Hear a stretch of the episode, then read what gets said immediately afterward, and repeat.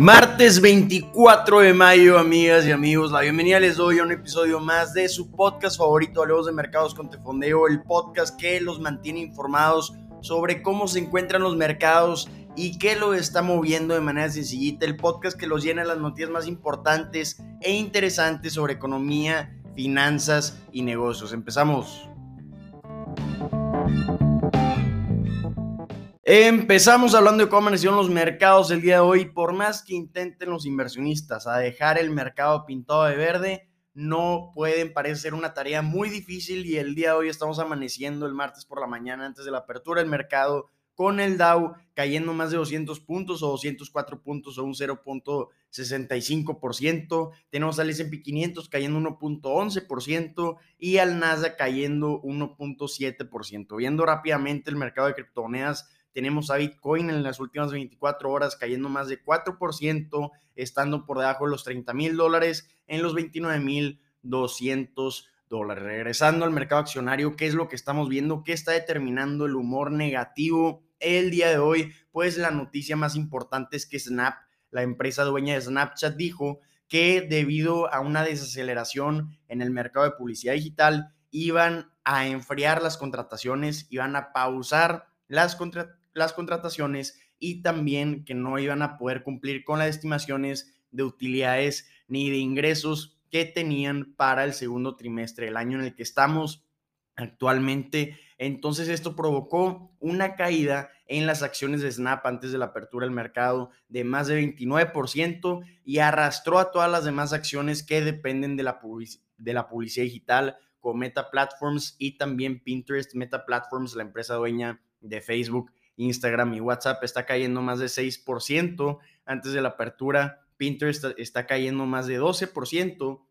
Y esta noticia de Snapchat también tuvo un impacto importante en las acciones de Alphabet, que está cayendo más de 3% antes de la apertura. Las de Amazon, Apple y Netflix están cayendo cada una más de 1%.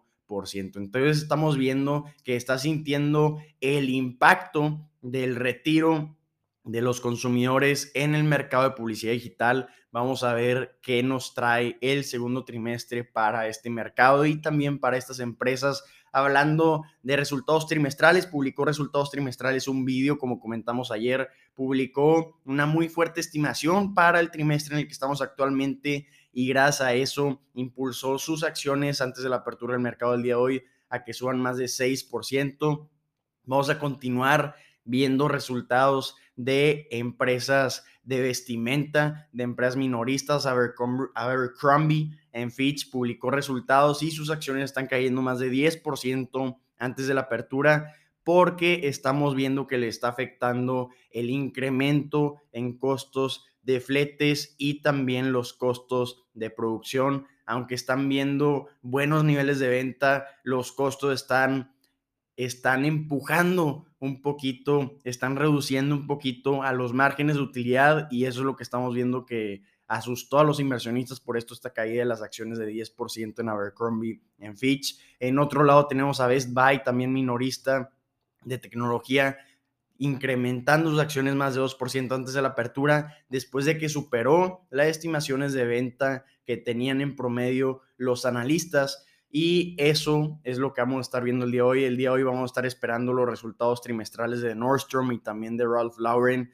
Va a estar hablando el presidente de la Reserva Federal de Estados Unidos, Jerome Powell, en una conferencia. Entonces van a estar poniendo especial atención los inversionistas a lo que esté diciendo Jerome Powell. Y hablando del día de ayer, ¿qué fue lo que vimos el día de ayer? Vimos un día extremadamente positivo, pero hoy no continúa esta tendencia Ayer el Dow Jones subió casi un 2%, incrementando 618 puntos. El SP 500 subió un 1.9% y el Nasdaq subió 1.6%. Entonces, todos están pensando si podemos continuar con esta tendencia, si se, si se puede frenar esta tendencia bajista que llevamos en puro sub y baja por ocho semanas consecutivas. ¿Qué fue lo que lideró este incremento de 618 puntos en el Dow, de casi 2% el incremento? Pues que JP Morgan salió a decir que podían cumplir con sus objetivos para el año antes de lo esperado. Entonces sus acciones incrementaron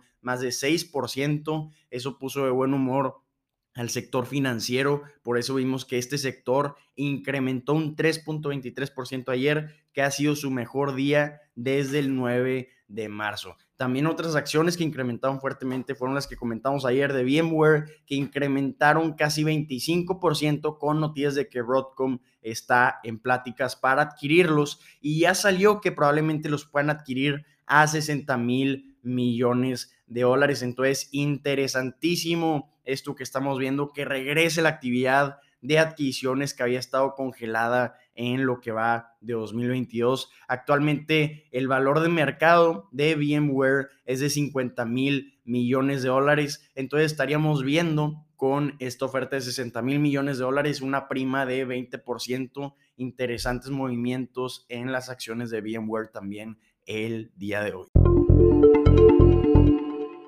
Vámonos a hablar de los resultados de Zoom Video. Esta plataforma fue la que hizo que el mundo se permaneciera conectado.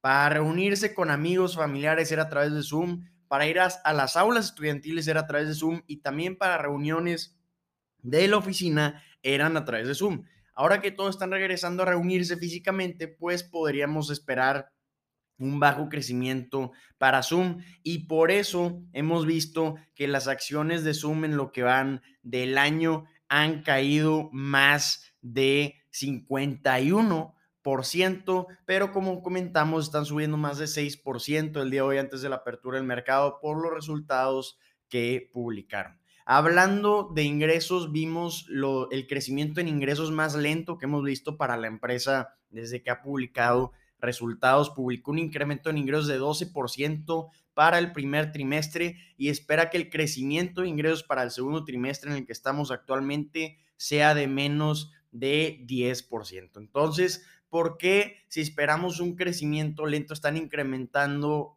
las acciones de la empresa?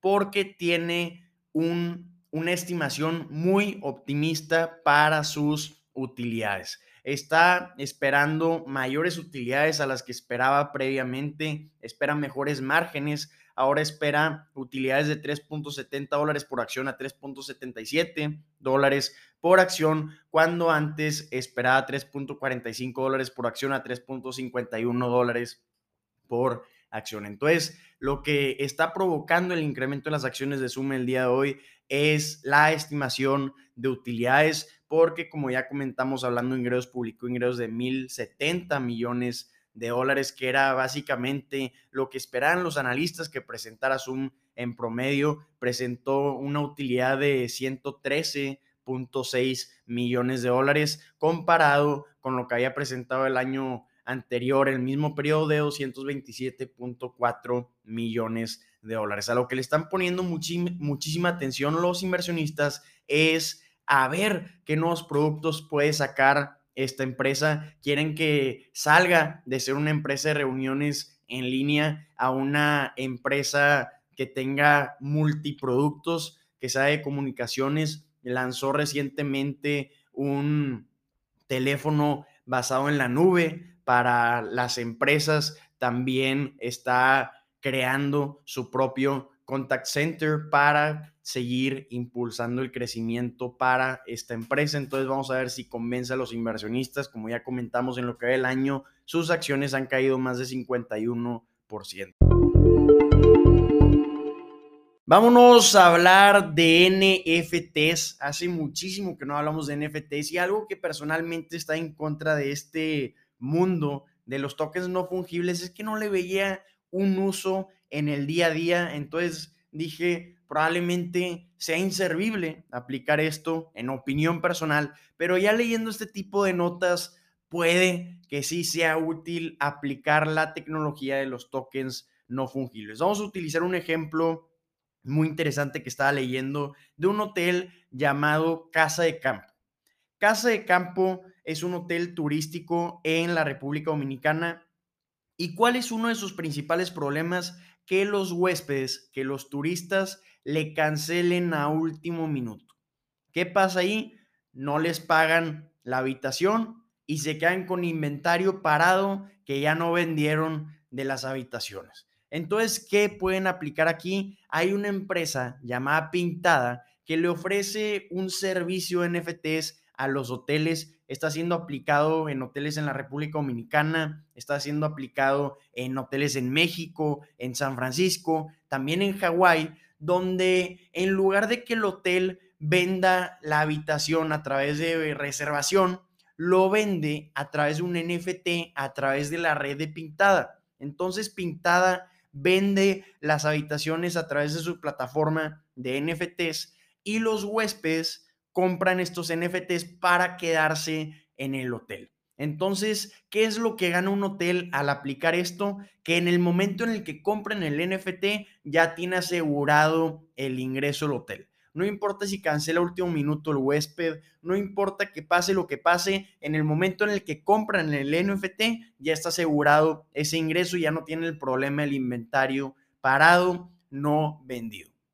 ¿Qué tiene que hacer el huésped si quiere cancelar último minuto? Simplemente vende él por su cuenta el NFT a otra persona y así se lo van vendiendo y comprando a través de la plataforma de Pintada. Entonces me pareció interesantísimo compartirlo en este podcast porque ya estamos viendo cómo se está aplicando en la industria hotelera para aplicarlo en las funciones del día a día de los hoteles. También aparte de los hoteles, aparte de las funciones de pintada, estamos viendo algunas empresas de bienes raíces, algunas desarrolladoras que están vendiendo participación en proyectos, proyectos como campos de golf, proyectos como edificios, a través de NFTs también. Se financian a través de vender NFTs y todos los poseedores de los NFTs tienen una participación en el proyecto de estas constructoras. Entonces, todo esto que estamos viendo que ya está aplicando en el mundo real